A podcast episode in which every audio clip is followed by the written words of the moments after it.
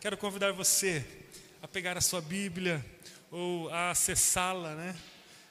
Nós vamos ler juntos a Sagrada Escritura, um texto que está na carta, ou melhor, no livro histórico né, do Novo Testamento, Atos dos Apóstolos. Nós vamos ler Atos dos Apóstolos no capítulo 4. As crianças podem acompanhar ali as monitoras para o tempo de adoração delas, a continuidade da adoração com elas ali no Ministério Infantil. Quero convidar você a acompanhar comigo Atos dos Apóstolos, capítulo 4, versículo 23. Nós leremos até o versículo 31. Tema dessa noite: Evidências do Espírito Santo. Vamos pensar um pouco sobre esse tema que falou tanto ao nosso coração hoje pela manhã. Tínhamos um bom grupo aqui no templo. E hoje, nesse momento noturno, vamos ouvir novamente a voz do Senhor a partir desse tema. Atos capítulo 4, versículos de 23 a 31, nos dizem assim: Assim que foram libertos, Pedro e João voltaram ao lugar onde estavam os outros irmãos e lhes contaram o que os principais sacerdotes e líderes tinham dito. Ao ouvir o relato, todos os presentes levantaram juntos a voz e oraram a Deus. Ó soberano Senhor, Criador dos céus e da terra, do mar e de tudo que neles há. Falaste muito tempo atrás, pelo Espírito Santo, nas palavras de nosso antepassado Davi, teu servo. Porque as nações se enfurecem tanto?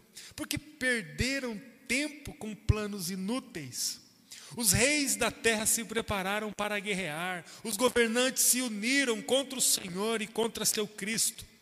De fato, isso aconteceu aqui nessa cidade, pois Herodes Antipas, o governador Pôncio Pilatos, os gentios e o povo de Israel se uniram contra Jesus, teu santo servo, a quem ungiste. Tudo o que fizeram, porém, havia sido decidido de antemão pela tua vontade.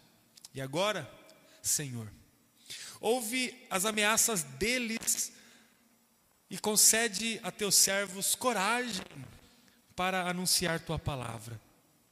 Estende tua mão com poder para curar, e que sinais e maravilhas sejam realizados por meio do nome de teu santo servo Jesus. Depois dessa oração, o lugar onde estavam reunidos tremeu, e todos ficaram cheios do Espírito Santo e pregavam corajosamente a palavra do Senhor. Amém? Amém. De forma simbólica, profética, coloque a mão no seu coração agora. Onde você está? Se você está em casa agora, pare tudo, peça silêncio aí. Agora é tempo de clamarmos ao Senhor. Deus de amor, a tua palavra transforma a nossa vida. O apóstolo Paulo diz aos Coríntios que o Deus desse século cega o entendimento das pessoas. Ninguém jamais poderá provar vida plena longe do Senhor. A pessoa pode ter tudo, Senhor, que o prazer humano pode oferecer, tudo que o recurso, que o ouro, a prata pode oferecer. Pode morar no apartamento mais alto da capital mais luxuosa do mundo.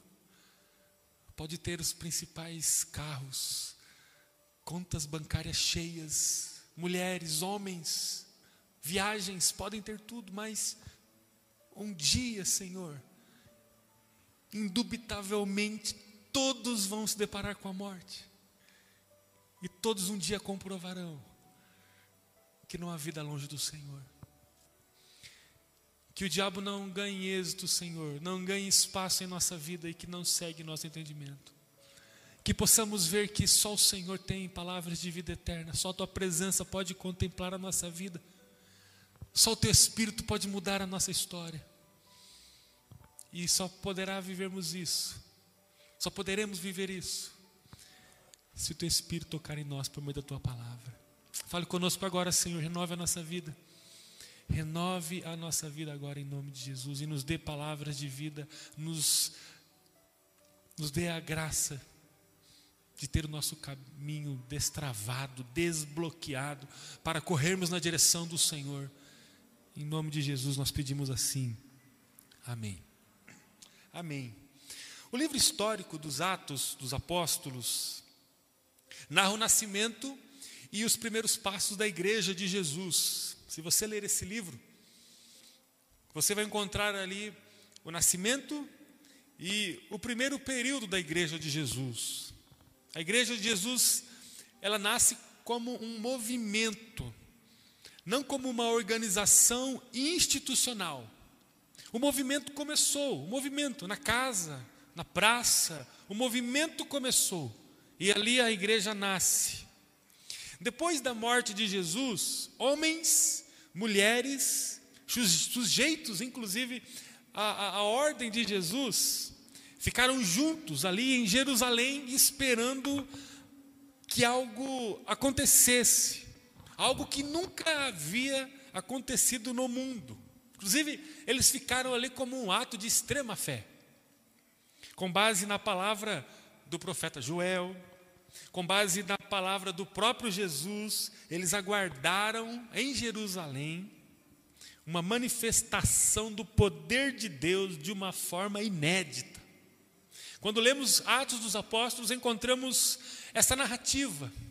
Um povo que se apoderou da fé, creu em Jesus e acreditou em Suas palavras. E aí, depois que Jesus ascende aos céus, eles aguardaram ali em Jerusalém, ansiosamente, prontamente para receber uma promessa que eles não conseguiam decifrar em sua magnitude, em sua extensão de impacto. Segundo o texto de Atos 2, na festa de Pentecostes, e, e Pentecostes era uma festa tradicional judaica, que acontecia 50 dias depois da Páscoa. Inclusive por isso que tem o termo é, Pentecostes, né? De, de, de, penta, tem essa identificação de cinco, né? Depois de 50 dias da Páscoa, havia então uma festa muito grande é, em Jerusalém, chamada Festa do, dos Pentecostes. E ali a gente encontra um contexto de uma cidade muito cheia em Atos 2, porque em Atos 2 descreve um período em que a cidade estava celebrando essa festa judaica do Pentecostes. Então, pessoas de todas as regiões estavam ali. O próprio Deus, nesse momento, segundo o texto, desceu na pessoa do Espírito Santo, no lugar onde aqueles homens e aquelas mulheres que esperavam a promessa estavam. E a partir desse momento em que Deus desce, um grande impacto acontece na vida daqueles que estavam ali em Jerusalém. Nesse momento, a humanidade se encontrou com o sobrenatural de Deus. Nesse momento, homens e mulheres, no meio de uma cidade abarrotada de gente, porque tinha gente de toda a região, nesse momento, um grupo de aproximadamente 120 pessoas, conforme o texto descreve, foi impactado por um mover sobrenatural de Deus. Não se tratava de uma emoção forte. Não se tratava de uma experiência mística. Não se tratava de uma reação emocional, cognitiva, racional. Não se tratava de um evento bem organizado, não se tratava de um, uma grande festa, não se tratava de algo que pudesse ser construído pelas mãos humanas. O que houve ali foi a manifestação de uma coisa sobrenatural. Deus se manifestou e se derramou através da pessoa do Espírito Santo na vida daqueles que estavam ali.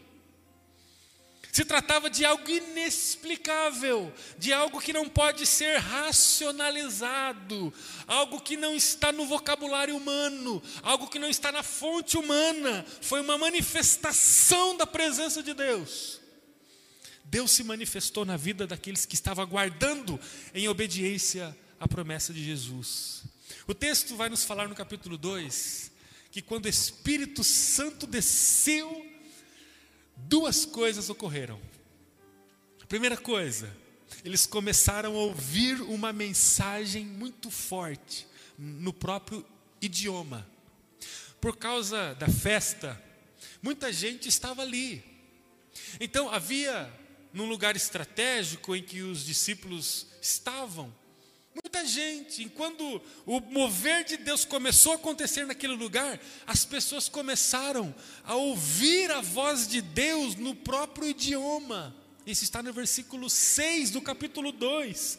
Cada um deles ouviu em seu próprio idioma aquilo que Deus estava falando. Coisa extraordinária. Então, se havia um grego ali, aquele grego começou a ouvir a voz de Deus na sua própria língua. Cada um começou de uma forma personalizada a ouvir o que Deus estava falando. Quando uma pessoa encontra a manifestação do Espírito Santo, não a manifestação de um movimento humano, de um evento, de uma palestra, de uma emoção que vem ao coração, mas quando uma pessoa escuta a voz do Espírito Santo, ela escuta um som personalizado que vem direto do trono de Deus e se encaixa perfeitamente na sua realidade. O que Deus está falando agora na minha vida se encaixa a minha vida. O que Deus agora fala na vida do Junão se encaixa na vida do Junão. O que Deus agora fala na sua vida, você que está agora me ouvindo aí da sua casa, Deus fala para você. O texto fala que Deus, ao falar, a palavra dele se encaixou em cada coração de uma forma personificada. Uma voz única ecoou no coração de cada uma daquelas pessoas. A segunda coisa que, que ocorreu quando o Espírito Santo derramou sobre aquelas pessoas é que imediatamente depois de cada um receber a voz do Senhor e ser cheio do Espírito Santo, tocar a presença de Deus no movimento sobrenatural de Deus, o texto fala que começaram imediatamente a anunciar Jesus como Salvador. Duas coisas muito destacadas que nós encontramos em Atos 2. O Espírito Santo se derrama sobre aquelas pessoas. Cada uma escuta o Espírito de uma forma personificada, própria, particular. E imediatamente, quando o Espírito Santo toca na vida daquelas pessoas, elas dão um passo na direção de outras pessoas e começam a anunciar Jesus. É isso que o texto nos diz. Versículo 14 diz que Pedro deu um passo à frente com os onze apóstolos e dirigiu-se em alta voz para a multidão. E ali ele começou a falar sobre a promessa proferida, inclusive na boca do profeta Joel. Qual é a promessa que Joel profetizou e que Pedro, naquele momento, começou a, a falar? Que o Espírito viria sobre todos. Olha a palavra do homem. Que o Espírito viria sobre todos. Ele reproduzindo aquilo que Deus falara lá através de Joel. Ele começa a dizer que todo tipo de pessoa e que seus filhos e filhas profetizariam. Olha a palavra do homem que os jovens teriam visões, e que os velhos teriam sonhos, e que haveria maravilhas em cima no céu, e sinais embaixo na terra, e que todo aquele que invocasse o nome do Senhor seria salvo. Olha a palavra que sai da boca do apóstolo Pedro, logo depois que ele e aquele grupo é impactado, ou são impactados pela presença do Espírito Santo. Versículos de 17 a 21 do capítulo 2 vai nos falar isso. O texto nos descreve o movimento extraordinário naquele dia, quando Pedro começa, logo no início da manifestação do Espírito Santo, a compartilhar a palavra.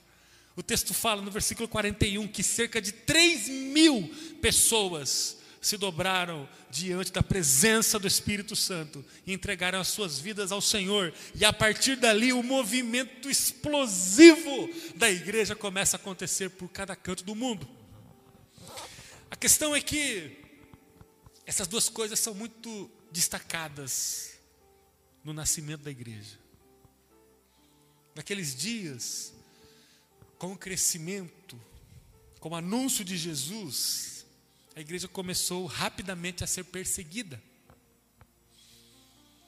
No capítulo 4, que é o capítulo que nós lemos, Pedro e João, eles, como os principais líderes da igreja, foram levados para uma espécie de conselhos de líderes religiosos. Ali naquele conselho havia os sacerdotes, o capitão da guarda, um grupo eh, judaico chamado saduceus, enfim, tinha ali um grupo diversificado de líderes. E aí os líderes da igreja, Pedro e João, foram levados para dar explicações para aqueles homens a respeito do que estava acontecendo. O texto que nós lemos, a partir do versículo 23 do capítulo 4, nos fala do momento imediato em que Pedro e João deixam esse tribunal da acusação e saem de volta para o lugar onde os outros irmãos estavam, as outras irmãs estavam. No versículo 23 diz que eles voltaram para o grupo, e ali com o grupo eles começaram a orar. Segundo o texto, ali eles começaram a pedir misericórdia de Deus por causa da perseguição que já estava explodindo em volta deles. Eles até citam a realidade do rei Davi, que também sofreu muita perseguição. O cenário geral que encontramos no texto é esse. Estão comigo? O povo cheio do Espírito Santo, porque veio um movimento do céu e impactou a realidade daquelas pessoas. O movimento do Espírito Santo, um povo cheio do Espírito Santo, um povo que recebeu uma graça, uma manifestação inimaginável por eles. E logo de cara, esse povo vivendo uma perseguição. Porque os líderes se levantaram, o mundo se levantou e começou a acusá-los e começou a persegui-los. Qual foi o resultado que esses homens e essas mulheres tiveram diante dessa mistura de enchimento do Espírito Santo e de perseguição? Duas coisas: oração e anúncio do Evangelho. O texto fala que eles estavam o tempo todo em intimidade com o Senhor. O que é oração? Oração é o momento em que nós estamos conectados a Deus. É o momento onde nós mais estamos conectados a Deus. Eu queria concluir com você, afirmando a você que existem algumas evidências do Espírito Santo que nós precisamos levar.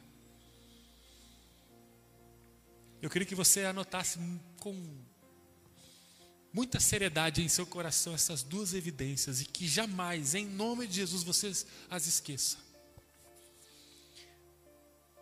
O texto vai nos falar que no capítulo 2 de Atos, quando o Espírito Santo desceu, duas coisas aconteceram como evidências plenas da manifestação do Espírito Santo. primeira coisa é que eles começaram a ouvir uma mensagem muito forte e que essa mensagem fez com que eles fossem cheios do Espírito Santo. E quando eles se encheram do Espírito Santo, eles começaram a ter intimidade com o Senhor em oração. Uma igreja cheia do Espírito Santo, ela vive em intimidade com o Senhor em oração. A primeira coisa que os discípulos fizeram quando saíram do tribunal foi se juntar com a igreja para orar, para orar, para orar. É como se eles não, não, não, não vissem a hora de deixar aquele monte de explicação que estavam dando e correrem para o grupo para que eles pudessem orar, orar. É como se a oração fosse o respiro da vida em Deus ou da vida a partir dali. É como se eles não pudessem dar nenhum passo fora da intimidade com o Senhor, fora da oração. É como se não fosse possível sobreviver aquele movimento sem a oração. Eles correram não para contar os medos, não para contar as vantagens, mas para orar, para clamar ao Senhor. A vida começou na presença de Deus, quando o Espírito Santo se derramou sobre eles. Quando a igreja começou, quando o Espírito Santo se derramou sobre ela, e ali tudo começou. E é na presença do Espírito Santo que a igreja precisa viver. Se em algum momento a igreja se desconectar de Deus, da oração, ela começa a se desintegrar, porque é a oração que sustenta a vida da igreja. É na presença de Deus que a igreja encontra a manutenção da própria vida. Nós precisamos olhar para esse texto e perceber que não é possível vivermos uma evidência do Espírito Santo em nossa vida se não tivermos um compromisso sério, regular com a oração, com a intercessão. Uma igreja cheia do Espírito Santo, ela naturalmente vai ter intimidade com o Senhor em oração. Como eu posso medir a minha vida no Espírito Santo? A partir do nível de compromisso que tenho com a oração. Mas eu não estou preocupado com o Espírito Santo, então você não está preocupado com Deus. Então você não é igreja, então você está a 500 metros do grupo apostólico que foi cheio do Espírito Santo naquele cenário antigo, há mais de dois mil anos atrás em Jerusalém, vendo apenas as pessoas serem cheias e de longe olhando o movimento. Porque se você for para o meio do movimento, você também será alcançado pelo Espírito Santo e passará a ser igreja.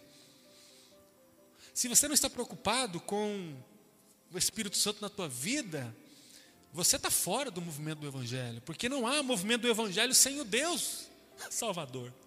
E o Deus Salvador, na pessoa do Espírito Santo, é aquele que enche a nossa vida. O que é vida com Deus? É uma vida cheia do Espírito Santo, que é o próprio Deus. O que não é uma vida com Deus, é uma vida que não tem o Espírito Santo. Você pode colocar tudo o que você quiser no balaio da sua vida: religiosidade, é, entrega financeira. Você pode colocar na sua vida é, caridade, bons costumes, boa moral, honestidade, filantropia. Você pode colocar o que você quiser. Mas evangelho é a presença de Deus. A igreja pode fazer o que ela quiser, podemos ter a melhor estrutura, a melhor oratória, as, as melhores ações, a melhor técnica, o melhor recurso, o melhor templo, podemos ter a melhor transmissão, podemos fazer o que quiser. Igreja é um grupo cheio do Espírito Santo, tendo ou não estrutura humana que é igreja? São pessoas que se derramam diante de Deus na oração diariamente e que por onde elas passam, elas tocam em vidas, elas tocam em vidas, e a presença de Deus não pode ser imperceptível, neutra, vazia, sem relevância, ineficaz. Não é possível, não é possível. O que é igreja? É um povo que está em conexão com o Senhor o tempo todo em oração. A igreja começou na presença de Deus, com derramamento. E é na presença dele que ela deve caminhar. Infelizmente, há pessoas que se perdem no caminho. Infelizmente, há pessoas que, no lugar dos apóstolos, sairiam do tribunal, esgotados emocionalmente, esgotados fisicamente, para outras coisas. Ah, eu preciso relaxar um pouco preciso tomar alguma coisa, eu preciso assistir alguma série, eu preciso fazer uma viagem, eu preciso, eu preciso de um tempo, eu preciso de um tempo. É como se a presença de Deus não fosse o suficiente para nos reabilitar no tempo de esgotamento, de desgaste, ou vamos dizer que esses homens não estavam desgastados, cansados, humilhados, o que talvez Pedro e João ouviram naquele tribunal, mas eles encontraram na oração tudo que era necessário para estarem bem.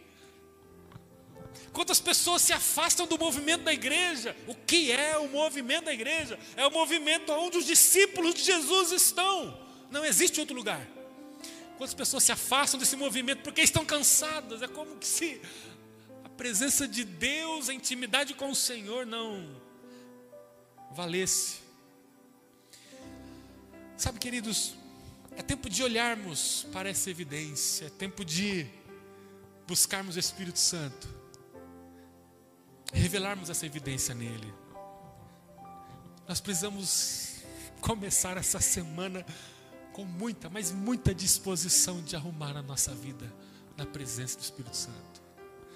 Qual é a nota que você daria para o seu tempo a sós com o Espírito Santo?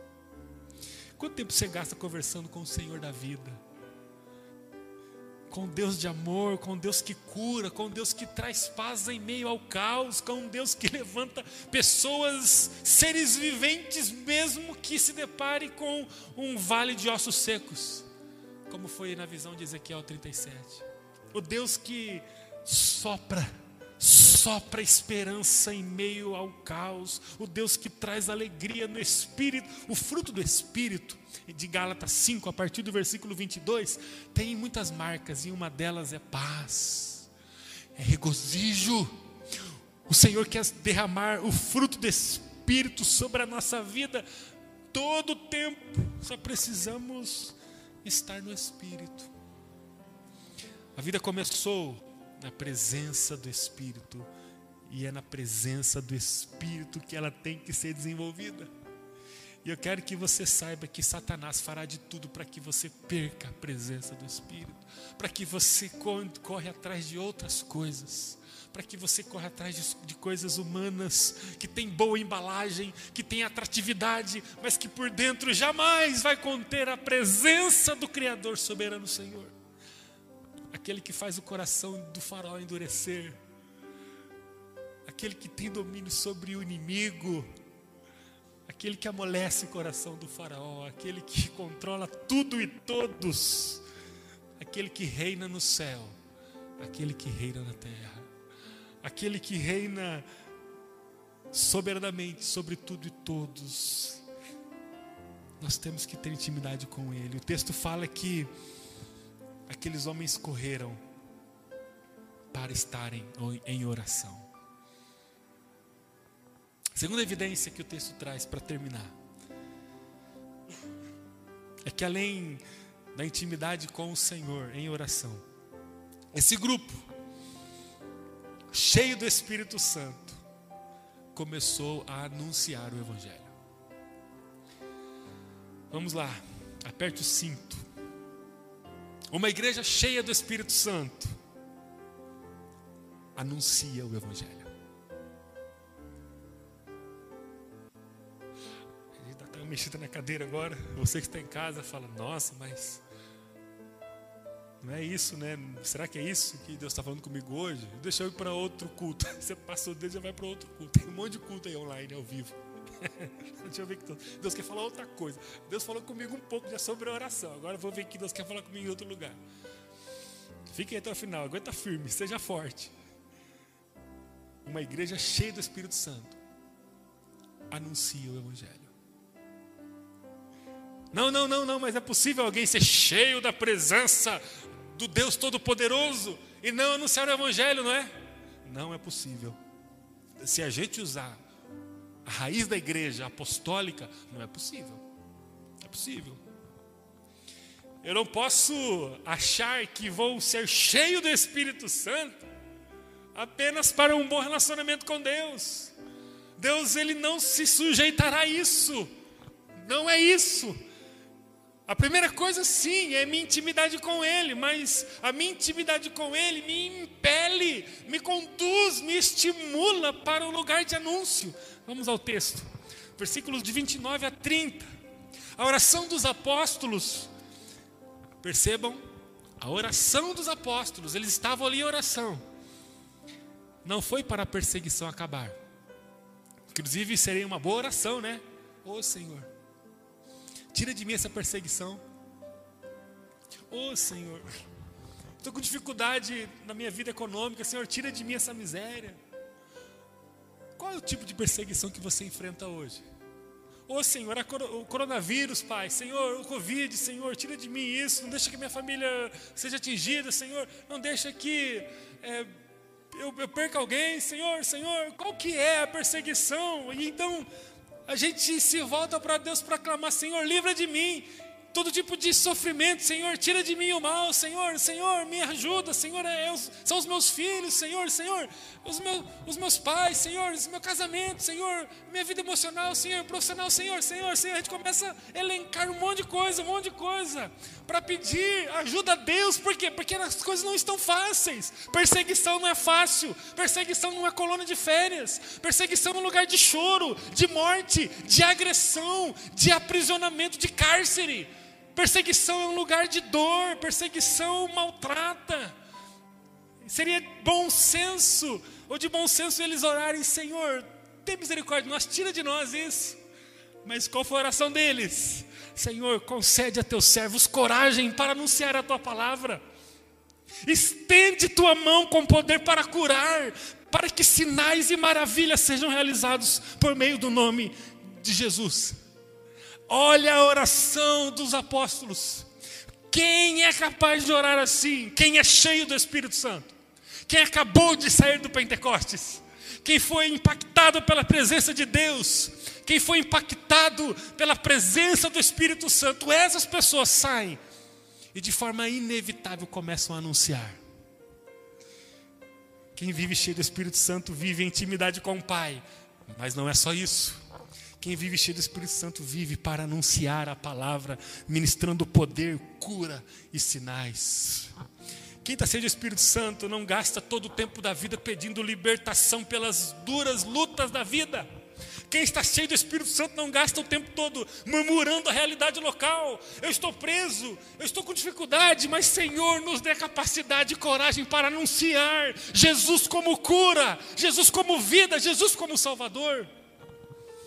Eu me lembro de Paulo e Silas, é uma experiência que você encontra em Atos dos Apóstolos, enquanto eles estavam presos. Eles adoravam ao Senhor na prisão, porque estavam cheios do Espírito Santo. Quantos de nós se abate com as lutas do dia a dia? Quantos de nós, ao invés de Senhor, pedir ao Senhor misericórdia para que possamos compartilhar, fica contabilizando, pega as coisas, ficam contabilizando as coisas ruins. Ah, uma coisa ruim, outra coisa ruim, outra coisa ruim. Senhor, me ajude a arrumar essa coisa ruim, arrumar essa coisa ruim, arrumar. Não é que nós não podemos pedir graça a Deus para que a nossa vida seja curada, transformada, mas aqui eu estou falando sobre uma evidência do Espírito Santo. Quem está cheio do Espírito Santo? Fala, Senhor, eu não tenho tempo para ficar lambendo as minhas feridas. Eu não tenho tempo para ficar olhando para o meu contexto e suplicando misericórdia, misericórdia. Senhor, arruma minha casa. Senhor, arruma, minha... arruma, arruma, arruma.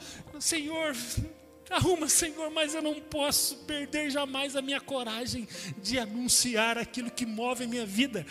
Quem está cheio do Espírito Santo vive em conexão com Deus e vive continuamente o anúncio. Sabe, irmãos, nós estamos ligados num cenário de morte, sofrimento.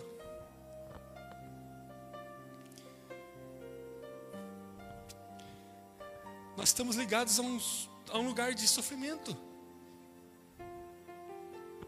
Está aqui com a gente hoje o pai do Davi, que faleceu essa semana. Sofremos a morte do Davi. Todos os dias que a mãe do Davi compartilhava no grupo da igreja, dizendo que acreditava na cura. Quantas vezes eu orei por ele? Acreditava na cura também. Só que aos 23 anos, ele encontrou a morte no seu caminho. E agora ele está sujeito ao Senhor. A questão é que nós estamos num lugar difícil. E hoje pela manhã eu falava que Deus não está em débito com ninguém, porque a minha e a sua vida foi projetada para a morte. Tudo que amargarmos na morte, na dor, no sofrimento, está previsto em nossa raiz. Qualquer coisa boa, qualquer dádiva, é Deus que dá. É Deus que dá. Então, se as coisas estão ruins, fluxo natural. Se as coisas estão boas, Deus dá. Se vivemos hoje, Deus dá a vida, Deus dá o fôlego. Se hoje o Alisson comemora mais um ano de vida, Deus dá a vida a ele. Se a irmã Gisela daqui da igreja mais um ano de vida, Deus dá a vida a ela. Se você celebra a tua casa, Deus dá vida. Mas se você não viver, Deus não é culpado, porque a sua projeção é para a morte. Sabe, queridos, nós não temos condição de ficar sujeitando a nossa fé, a nossa experiência com Deus, em contabilização das coisas desse mundo, porque nesse mundo não há garantia, porque esse mundo é um lugar de perseguição mesmo. É como se os discípulos saíssem do Pentecostes e esperassem em Deus um oásis um paraíso, um lugar bom. Vamos viver aqui agora como os discípulos de Jesus. Que coisa boa! Não há medo, não há morte, não há problema. Que coisa boa! Mas não, eles nos primeiros dias eles já foram impostos a uma severa perseguição. O que, que eu quero dizer a você? Que a vida difícil que você leva está no roteiro. É assim mesmo, é assim mesmo. E não é uma vida de, de, de derrotismo, uma vida de, de gente que não tem vida, que é pobre pobre, que é falida. Não é isso. É uma vida de gente triunfante, tão triunfante que vive acima das dificuldades da vida, anunciando a vida, anunciando a alegria, celebrando Jesus, celebrando a viagem para o céu, regozijando-se com louvores, com amor. Então eu não estou bem, mas eu celebro ao Senhor porque eu estou acima dessa camada efêmera, humana, passageira, ruim, injusta, de perseguição, de medo, de prejuízos, de conturbações. Eu estou acima, eu vivo na presença do Espírito Santo, e enquanto eu estou na intimidade com o Senhor, eu anuncio as coisas que Ele tem para mim. Eu lembro da palavra de Jesus em João, não sei se João 6, eu não me lembro, mas o texto fala: buscai o Senhor enquanto você pode. E o texto vai dizer em João 6: buscai a Deus em primeiro lugar, e as demais coisas vos serão acrescentadas. Eu tenho certeza que Deus colocou tanta alegria e regozijo no coração desses homens, que eles foram os homens mais felizes do mundo, apesar de morrerem tão cedo, por causa da perseguição. Morreram. O mais velhinho foi João, morreu na ilha de Pátimo sendo o instrumento de Deus para revelar o Apocalipse. Mas todos morreram cedo. Mas eles viveram cheios do Espírito Santo. Apesar de muitas orações não respondidas, eu queria que você soubesse que há uma oração que Deus vai responder para você. Há uma oração que Deus está pronto para responder. Ele está pronto para responder o clamor da sua vida da minha vida, da nossa vida, por coragem para o anúncio. O apóstolo vai dizer: concede a teus servos coragem para anunciar a palavra. Eu queria que você orasse hoje assim, que você orasse amanhã também assim, porque Deus está pronto para responder essa oração para você. Talvez a oração de cura, talvez ele não responda. Talvez a oração de livramento, talvez não responda. Talvez um outro tipo de oração, talvez ele não responda. Mas eu quero que você saiba que Deus está pronto para responder essa oração. Conceda a teus servos coragem para anunciar a tua palavra. O Senhor está pronto para responder isso a você. No capítulo 5, capítulo seguinte, a igreja vive exatamente o que ela havia pedido no capítulo 4. Quero terminar com esse texto, versículos de 12 a 16. Depois da oração que os apóstolos fizeram no capítulo 4, olha o que ele diz no capítulo 5, olha o que o texto diz. Os apóstolos realizavam muitos sinais e maravilhas entre o povo. Todos se reuniam regularmente no templo na parte conhecida como Pórtico de Salomão. Quando se reuniam ali, ninguém mais tinha coragem de juntar-se a eles, embora o povo os tivesse em alta consideração.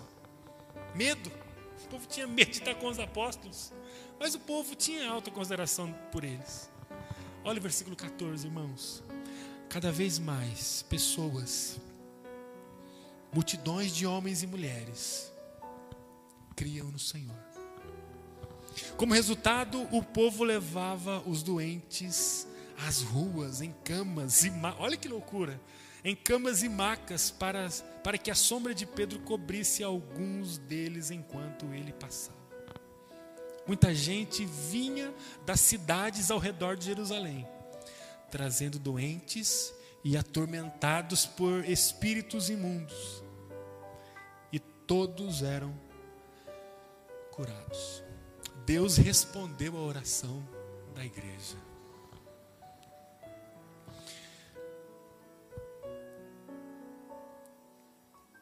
As evidências do Espírito Santo na tua vida, elas precisam revelar a tua intimidade com o Senhor em oração e a tua prática de anúncio da palavra. Queria orar com você. Você pode fechar os teus olhos agora. É hora de arrepender-se. É hora de você fazer uma oração que só você pode fazer. Olha, você não vai conseguir viver a plenitude do Espírito Santo na tua vida se você não conseguir olhar para a intimidade com o Espírito Santo. Você precisa encontrar o Senhor todos os dias no seu tempo a sós. Eu não sei aonde está o teu diário do crescimento integral. Eu não sei como ele está marcado, se você está marcando nele, se você está usando ele, eu não sei aonde ele está, mas eu queria que você olhasse para esse instrumento que Deus colocou em tuas mãos. Pegue o seu diário, separe um tempo e gaste um tempo com o Senhor todos os dias, todos os dias, todos os dias, todos os dias, porque a presença do Espírito Santo só enche quem é familiarizado com a oração, quem busca conversar com Deus, quem se derrama diante dele todos os dias. Se você passa uma manhã inteira sem estar diante do Senhor, uma tarde inteira, um dia inteiro, dois dias inteiros, uma semana inteira, você não está em condições de estar cheio do Espírito Santo porque o Espírito Santo se derrama na vida daqueles que buscam intimidade com Ele. Você precisa agora rever, eu preciso rever a minha capacidade de construir esses momentos de intimidade com o Senhor. E já deu, já deu. Não dá para vivermos uma vida medíocre na relação com Deus. Já deu, já deu. É hora de aperfeiçoar o nosso tempo com Deus. É hora de vivermos essa cerimônia com Deus Todo-Poderoso, com qualidade. É hora. É hora. Deus vai encher você. O Pentecostes ele revela uma experiência profunda com o Espírito Santo. Vamos resgatar isso em nome de Jesus. É hora de resgatarmos a experiência do Pentecostes, que é uma vida derramada na, na presença do Espírito Santo. E em segundo lugar, a experiência com o Espírito Santo nos leva a anunciar. Quanto tempo faz que você não anuncia o Evangelho? Como é que foi a tua semana? Quem você conseguiu tocar? Quem teria a condição de ter a vida transformada a partir do seu compartilhamento? Que chance que você deu? Para quem você deu essa chance de conhecer Jesus? A nossa responsabilidade é de semear. A palavra vai ser transformadora na vida de quem o Espírito Santo quiser. Ele que convence. Isso é área do Espírito Santo, convencer o homem do pecado, da justiça e do juízo. A nossa área é semear. Para quem nós estamos semeando? Vocês não imaginam como eu vibro quando eu vejo pessoas na rede social compartilhando o que Jesus fez, pessoas que compartilham as devocionais, que dizem para o mundo: Jesus é a melhor experiência da minha vida, Jesus é o combustível da minha existência. Eu era morto, mas hoje eu estou vivo.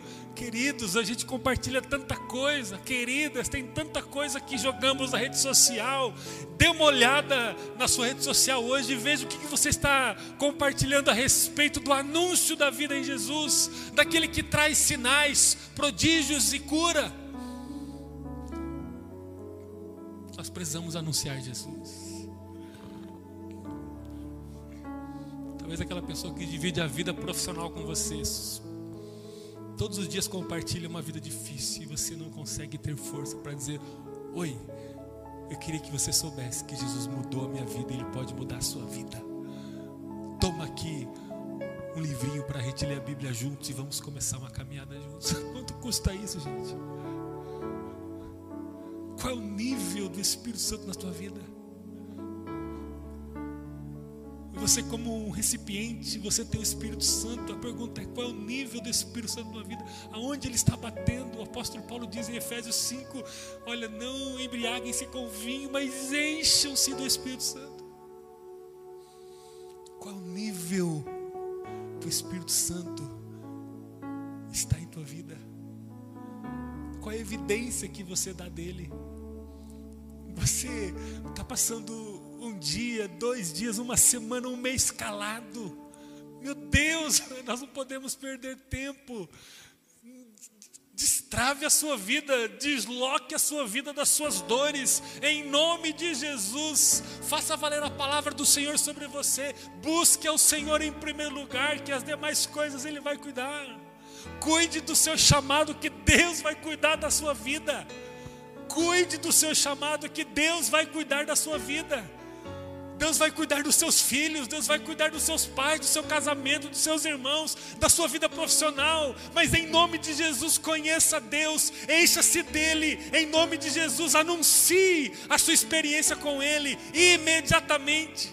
Nós não estamos falando de estudo bíblico, de ensino teológico, nós estamos falando de testemunho da experiência sobrenatural que Deus fez na sua vida. Se você teve essa experiência, é hora de você compartilhá-la.